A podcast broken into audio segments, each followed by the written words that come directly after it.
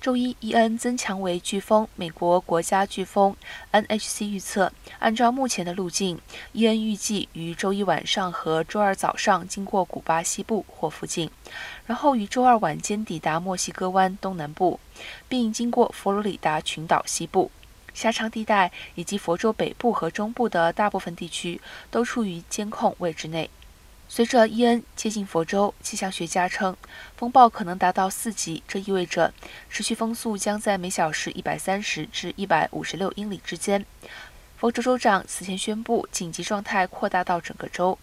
佛州中西部部分地区的降雨量预计将达到十五英寸，佛罗里达群岛的降雨量将达到六英寸。